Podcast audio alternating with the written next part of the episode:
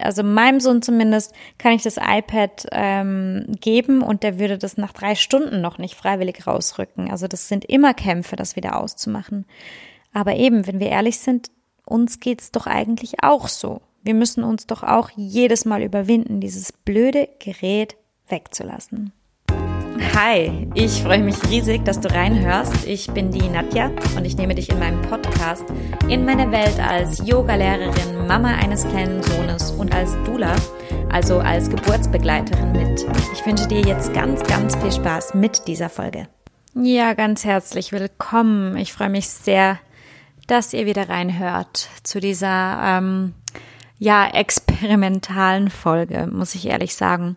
Und zwar habe ich mir gar nicht wirklich überlegt, was ich hier alles reinpacke, sondern nur, worüber ich sprechen möchte. Und wie du bereits im Titel wahrscheinlich gesehen hast, ähm, das ist das Thema soziale Medien und grundsätzlich auch einfach so dieses Digitalsein im Wochenbett und als Mama. Das ist ein Thema, wo ich mir ähm, in den letzten Tagen und Wochen echt viele Gedanken gemacht habe, aber das begleitet mich schon länger. Ähm, um genau zu sein, begleitet mich nämlich ein latentes Schuldgefühl, seit ich meinen Sohn zur Welt gebracht habe. Als ähm, ich mit meinem Sohn schwanger war, ähm, war ich noch als Journalistin tätig und habe ja, meine, meine halbe Freizeit und würde sagen, mindestens auf dem, auf dem Handy zumindest war immer äh, noch Facebook offen, war Instagram offen, wie auch immer, äh, Twitter auch unter den Journalisten in der Schweiz ist es ein Ding. Äh, ansonsten allerdings sehr irrelevant hier zumindest.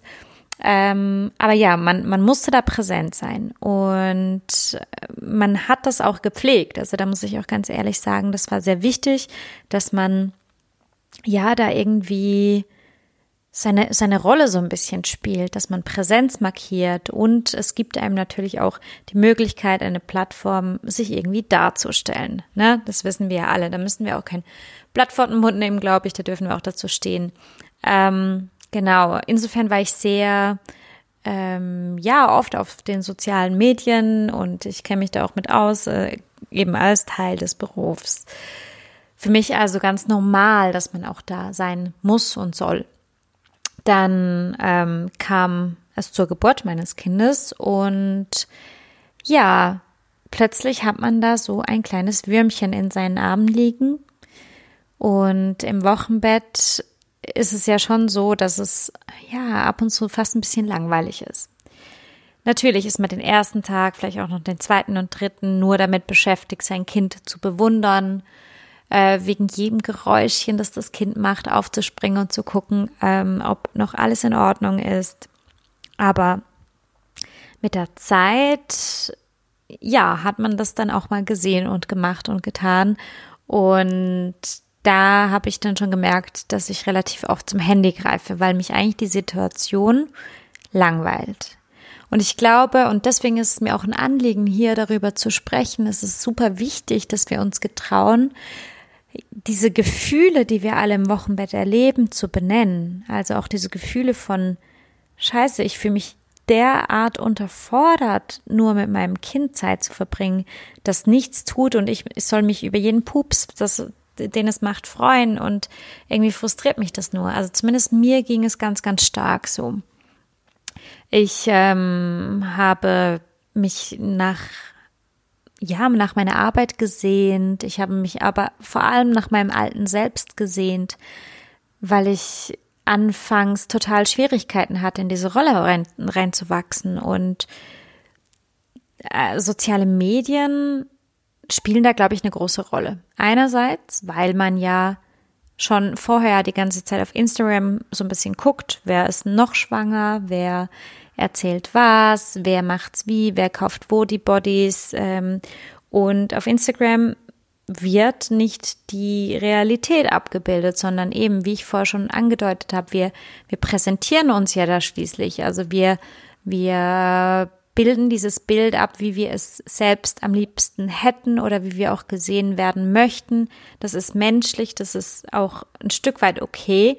Aber man darf dann natürlich nicht vergessen, was das mit einem macht, wenn man irgendwie um sich herum halt nur diese perfekten Mamas hat und Mamas sieht, die die dieses Leben halt derart im Griff haben. Und ähm, ja, man sieht diese Mamas ja nicht ständig am Handy. Man, man könnte sich überlegen, dass zu jedem Foto, das die posten, ähm, das Handy vorher wahrscheinlich ähm, eine viel zu lange Zeit in den Fingern war. Aber wir sehen ja nur das hübsche Foto, nicht das Handy in der Hand und denken irgendwie, ja, bei den anderen läuft's.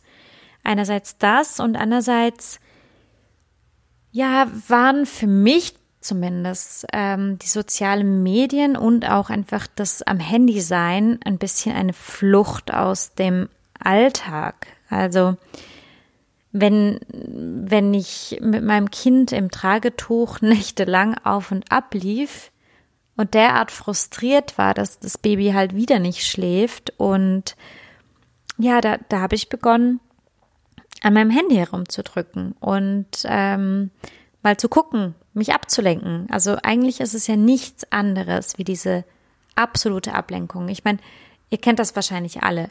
Dieses stupide, ich will mal nur schnell Mails gucken und dann flammt irgendeine Nachricht auf, irgendeine Instagram-Notification und wir machen Instagram auf und schon sind wieder 20 Minuten rum und wir haben einfach nur blöde rumgescrollt und, und ertappen uns dann plötzlich, wachen wir aus so einem kleinen Film auf und merken, hups, es ist schon wieder so und so viel Zeit vergangen. Und was habe ich getan? Eigentlich nichts. Und das, das ist so frustrierend. Also ich glaube, das Panda ist so dieses, dieses stupide Rumgezeppe. das ähm, bin ich auch Königin davon, vor allem gewesen, äh, während Studienzeiten, wenn man einfach mit seiner Zeit nichts Besseres anzufangen weiß, wie ich guck mal ein bisschen Serie, gleichzeitig mache ich aber hier noch ein bisschen was in meinem Zimmer, räume ein bisschen auf vielleicht, lege ein paar Kleider äh, zusammen. Daneben muss ich aber noch wichtige Sachen googeln, damit ich die ja nicht vergesse. Und dann langweilt es mich schon wieder so sehr und dann schalte ich wieder um und wieder. Und ich glaube, das ist so dieser Effekt. Wir, wir können uns einfach wahnsinnig gut ablenken und auch betäuben. Ich glaube, dass es, ja, das ist ein bisschen, diese sozialen Medien und, und das Internet spielt uns einen Streich. Unser Geist ist ja so konzipiert, dass er sich sehr, sehr schnell langweilt. Das ähm, kennen die unter euch, die meditieren vielleicht sehr, sehr gut. Man setzt sich hin und möchte sehr gerne meditieren und ertappt sich dann dabei, wie man schon wieder Einkaufslisten sortiert im Kopf oder äh, wie einem einfällt, was man alles noch erledigen muss oder äh, dass man ja sich mal wieder ein Spa-Treatment äh, buchen wollte und so weiter. Also ja, wenn man, wenn man den, dem Geist die, die eine Aufgabe gibt, so, setzen uns jetzt fünf Minuten hin und konzentrieren uns nur auf unseren Atem, dann wandert er sofort ab. Und was man auch bei kleinen Kids äh, super sieht, ist ja, wie sehr die auf diese elektronischen Geräte abfahren. Also man kann denen noch so viele Holz, äh, tolle, pädagogisch wertvolle Holzspielsachen kaufen. Ähm, wenn ein iPad aufblinkt, dann sind die trotzdem sofort da dabei und, und wollen eigentlich unbedingt damit spielen. Da kann mir niemand was anderes erzählen. ähm, und ich glaube, da sieht man sehr gut, wie der Geist funktioniert. Die, die kleinen Kinder bewerten ja weder das Holzspielzeug als ähm, ui, meine Mama findet das toll, dann muss es ja toll sein. Oder meine Mama findet das toll, jetzt finde ich es extra nicht so geil, dafür will ich lieber ihr iPad, sondern die sind da relativ neu also, oder absolut neutral eingestellt. Ähm, die bewerten das noch nicht. Aber eines von diesen beiden Sachen, eben nicht das Holzspielzeug, sondern dieses kleine lustige Gerät, das blinkt, das farbig ist, das ähm, vielleicht auch noch Geräusche macht, das zieht unseren Geist halt derart rein, dass ähm, ja unsere volle Aufmerksamkeit da da reinfließt, uns reinzieht und dass wir weg sind. Also meinem Sohn zumindest kann ich das iPad ähm, geben und der würde das nach drei Stunden noch nicht freiwillig rausrücken. Also das sind immer Kämpfe, das wieder auszumachen. Aber eben, wenn wir ehrlich sind, uns geht's doch eigentlich auch so. Wir müssen uns doch auch jedes Mal überwinden, dieses blöde Gerät wegzulassen. Und ja, im Wochenbett ist es halt ein Riesenthema. Meine ganz persönliche Meinung ist, dass Frauen, die wie ich ähm, Schwierigkeiten haben, in diese Rolle hereinzuwachsen, in, in diesem, diesem Mama-Sein total aufzugehen und vielleicht auch zum Beispiel mit einer postpartalen Depression zu kämpfen haben, dass diese Mamas noch gefährdeter sind, da so, so eine, ja, eine, eine Flucht zu erleben, da halt rauszuwollen und sich total fest in diesen, an dieses Handy zu klammern. Das war zumindest bei mir der Fall, ähm, weil das ist einfach noch so ein bisschen die Kommunikation in die Außenwelt. Man kann so tun, als würde es einem weiterhin gut gehen, als wäre man absolut okay. Man stellt sich selbst als heil dar, auch wenn man sich im Innern im Moment überhaupt nicht mehr heil fühlt. Ähm, einfach um sich selber so ein bisschen einen Halt zu geben und gleichzeitig eben um zu sehen, was da alles noch passiert und dass man ja nichts verpasst. Das, das denke ich, ist ein Punkt. Warum ich darüber so unbedingt sprechen möchte, ist, ähm, ja, weil ich das Gefühl habe, dass das wirklich ein Problem werden könnte. Ähm, man weiß heutzutage, dass die Handys im Wochenbett wirklich problematisch sind bezüglich Bonding. Das bedeutet also in diesem Wochenbett, wo ja, also dieses Wochenbett ist eine furchtbar vulnerable Phase, wo äh, Mama und Kind sich eintunen müssen und, und sich gegenseitig kennenlernen müssen, annehmen müssen, wo ganz viele Bonding-Hormone ausgeschüttet werden, damit eben die Mama das Kind richtig annehmen kann, damit das Stillen gut funktioniert, dass einfach diese enge Bindung entstehen kann. Und dafür ist es wichtig, dass die Mutter sehr schnell und sehr gut auf die Bedürfnisse des Kindes eingehen lernt. Und das Erste, was das Kind eigentlich für Bedürfnisse mitteilt, ist Hunger.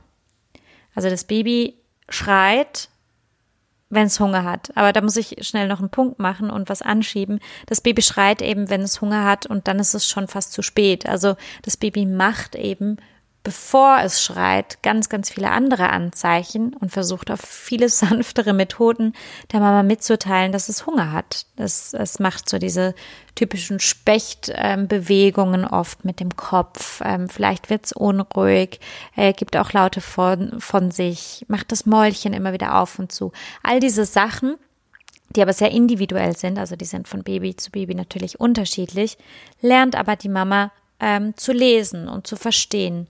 Und ja, wer halt ähm, im Wochenbett mehr mit seinem Handy beschäftigt ist, als ähm, diese kleinen Zeichen seines Kindes zu lesen, der verpasst das ein bisschen.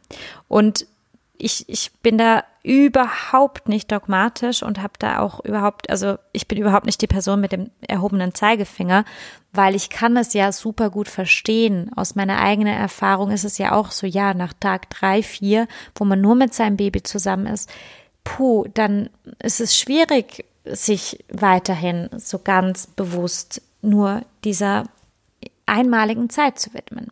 Ich möchte es hier einfach weitergeben. Einerseits aus persönlicher Erfahrung, dass es das Bonding erschwert. Andererseits aber auch, ähm, ja, aus meiner Erfahrung als Doula, weil diese Frauen, die am Anfang Schwierigkeiten haben, mit ihren Babys zu bonden, halt auch längerfristig eher Schwierigkeiten haben. Aus persönlicher Erfahrung kann ich berichten, dass ich bis heute lernen muss, die Zeit ganz, ganz bewusst meinem Sohn zu schenken. Das hat nichts mehr damit zu tun, dass unsere Bindung nicht gut wäre. Ich liebe meinen Sohn über alles. Ähm, aber ich hatte durch diese extrem harte ähm, Phase, durch meine postpartale Depression, die ich vermutlich hatte, ich hatte die nie diagnostiziert bekommen, aber ähm, ja, bin mir mittlerweile sehr, sehr sicher, dass ich eine hatte, ähm, ja, dadurch weiß ich jetzt irgendwie oder habe ich gelernt, das zu kompensieren. Ich hatte damals einen irrsinnigen Stress, ähm, mich in die Arbeit zu stürzen zum Beispiel. Und ich hatte die ganze Zeit das Gefühl, während ich äh, meinem Sohn dabei zuguckte, wie er vielleicht Bauklötzchen aufeinander stellt oder ähm, als Baby, als er einfach nur da lag, habe ich echt immer wieder gedacht, so, ach, diese Zeit ist so verschwendet, ich könnte doch jetzt noch das machen und ich muss noch das machen und jenes muss auch noch, ähm, weil ich mir diese Zeit gar nicht gegeben habe, wirklich anzukommen und in den Moment zu kommen und den Moment zu genießen. Und ich glaube, damit strugglen ganz, ganz viele Mamas.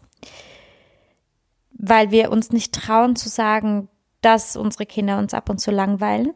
Ich denke, das dürfen wir, das müssen wir. Natürlich werden wir äh, mental nicht befriedigt durch die Arbeit mit zum Beispiel Babys. Aber wir können ganz viel von ihnen lernen und wir können vor allem lernen, und äh, da schließt sich der Kreis wieder, ähm, dass uns diese Kinder so fest helfen, in den Moment zu kommen. In den momentanen Moment, in den momentanen Augenblick, wo es nicht darum geht, möglichst produktiv zu sein. Unsere Welt ist ja schon gestört voll mit Produktivität, sondern wo es nur darum geht, für ein anderes Wesen da zu sein, im Moment für ein anderes Wesen da zu sein und auch selber in diesem Moment anzukommen. Und ja, da wird gar nicht viel von einem erwartet, nur, nur die reine Präsenz. Und das hat eine ganz, ganz wunderschöne Qualität eigentlich. Weil wo dürfen wir einfach uns selber sein und müssen nichts tun, und, und ich glaube, das, das macht dieses Wunder vom Mama-Sein aus. Also das ist eine wahnsinnige Qualität. Ja, deshalb einerseits wirklich aus ganz rationalen Gründen, um weitere Probleme, Stillprobleme und so weiter zu vermeiden, empfehle ich wirklich im Wochenbett, vor allem in den ersten Tagen, das Handy ganz wegzulassen und dann nur sehr sporadisch dran zu gehen. Es ist ja auch so, wenn wir Besuch haben, dann hängen wir nicht die ganze Zeit am Handy rum. Ähm, hat was mit Höflichkeit zu tun. Und diese Höflichkeit sollten wir ja auch einem anderen Menschen, der mit uns in Beziehung sein möchte, und es sind natürlich auch Babys und Kleinkinder, ähm, ja, diesen Respekt sollten wir auch ihnen entgegenbringen.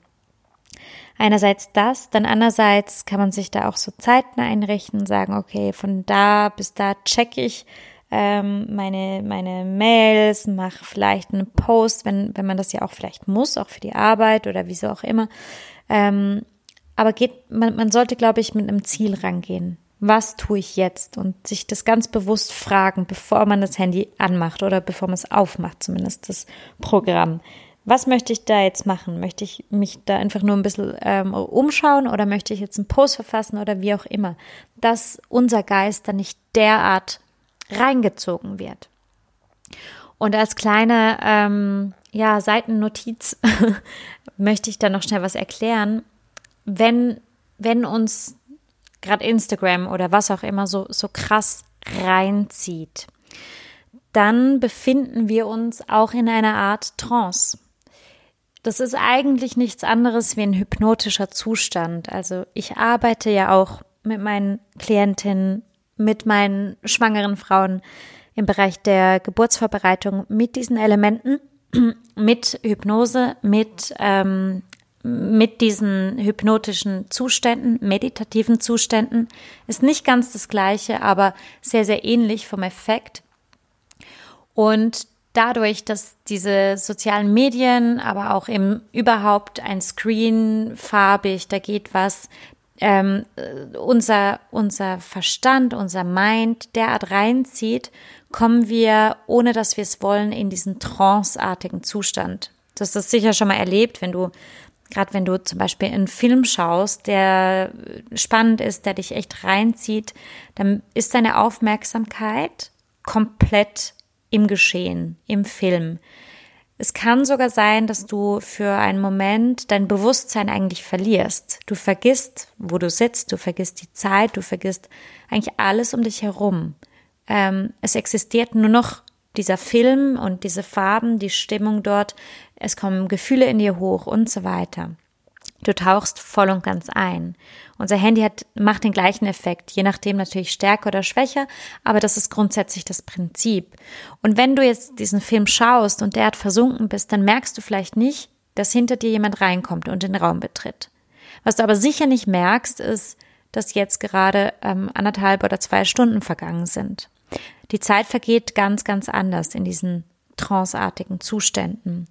Und genau diesen Effekt haben wir eben auch in den sozialen Medien. Das heißt, ähm, die Aufmerksamkeit unseres Geistes richtet sich punktuell auf eine Sache.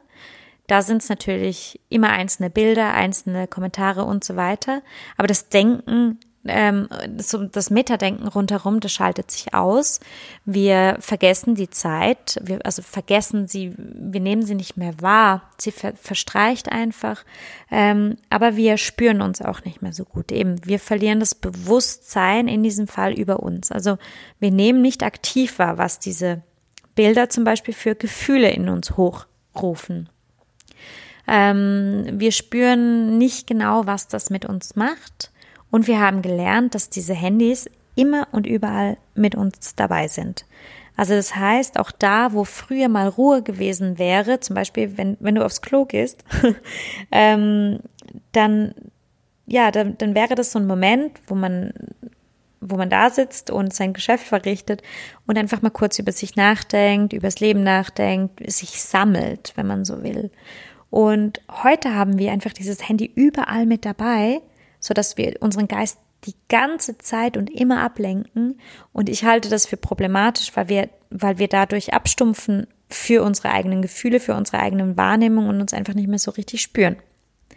Und um den Bogen nochmal zu kriegen, zu schlagen, das ist natürlich in der, in der Schwangerschaft nicht das, was wir unbedingt wollen, nicht das, was mega förderlich ist für die Beziehung auch schon zum ungeborenen Kind.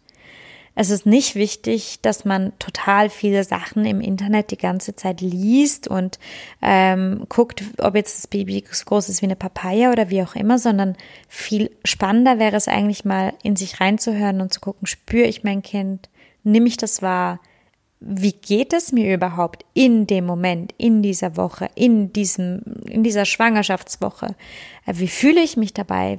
Habe ich neue Gefühle hinsichtlich Geburt und so weiter? Also, dass man sich diesen Raum mal wiedergibt, weil, ja, wir ver verlieren den. Und ähm, nach der Geburt mit dem Kind dasselbe. Wie geht's mir heute eigentlich wirklich? Und wenn die Antwort beschissen ist, ist das auch okay. Aber wichtig ist, dass wir unsere Gefühle fühlen. Meine Mama hat mir mal erzählt, dass ähm, Kinder, wenn sie irgendwelche Gefühle nicht leben können, nicht ausdrücken können, wenn es dafür wie keinen Raum gibt, dann kommen stellvertretende ähm, Gefühle hoch. Also ja, das, das ist bei uns wahrscheinlich sehr, sehr ähnlich. Also wenn wir die ganze Zeit nicht wahrnehmen, dass wir eigentlich derart frustriert sind und dass es uns langweilig ist und so weiter, dann, dann verändert sich das und dann wird das vielleicht Wut oder ja, im schlimmsten Fall denke ich auch, dass das mitunter zu einer postpartalen Depression führen kann, beziehungsweise auch zusammenhängt, korreliert. Das sind ja meistens nicht nur ähm, nicht nur ein Faktor, sondern eben verschiedene Faktoren, die sich da begünstigen. Aber ich glaube, dass wir wirklich gut daran täten, da so mal ein bisschen uns den Digital Detox oder zumindest einen achtsameren Umgang mit den sozialen Medien, dass der uns gut täte. Gerade wenn wir sonst Mindfulness, Yoga und so weiter ähm, eine schlaue Sache finden. Und als Dula gebe ich dir da nur mit auf den Weg. Ähm, ja, lass dir das mal durch den Kopf gehen. Ähm, ich für meinen Teil versuche wirklich ganz konkret, mich mich ähm, ja darauf zu achten, wie ich das Handy benutze und dann vor allem, bevor ich es aufmache, mir zu sagen, okay, ich möchte jetzt das und das und das machen. Ich versuche so ein bisschen dran zu bleiben, um mich da nicht so hypnotisch reinziehen zu lassen, dass es, es einfach wieder mit mir macht, sondern dass ich die Kontrolle darüber behalte. Und heute als Mama eines Dreijährigen ähm, ist für mich klar, an, an den Tagen, an denen ich mit meinem Sohn bin, möchte ich nicht, dass er mich die ganze Zeit am Handy erlebt. Ich ähm, guck schon mal auch drauf. Ich lasse es aber an der Steckdose hängen oder ähm, vergrabe es in der Tasche unten und versuche, wenn ich mit ihm unterwegs bin, das dann auch in der Tasche zu lassen und auf ihn einzugehen, mit ihm halt diese Schnecken eine halbe Stunde beobachten oder dieses Stück Holz oder was auch immer und mich da voll und ganz drauf einlassen und das so ein bisschen ja als neue Meditationspraxis anzuerkennen. Jetzt hoffe ich, dass dir diese Folge gefallen hat und dass du etwas für dich mitnehmen konntest. Ich freue mich auch ganz arg darüber, wenn du mit mir in Kontakt treten willst. Am einfachsten geht das auf Instagram. Da freue ich mich, wenn du mir folgst und mir, wenn du das Bedürfnis hast, dort schreibst. Wenn du noch viel, viel mehr über meinen Ansatz der holistischen Geburtsvorbereitung wissen möchtest, dann empfehle ich dir meine Webseite. Dort findest du auch einen Yoga Mama Online-Kurs zum Thema und einen Geburtsvorbereitungskurs für Männer. Ja, und jetzt bleibt mir nur noch, mich bei dir zu bedanken fürs Zuhören und ich wünsche dir von ganzem Herzen einen ganz, ganz schönen verbleibenden Tag.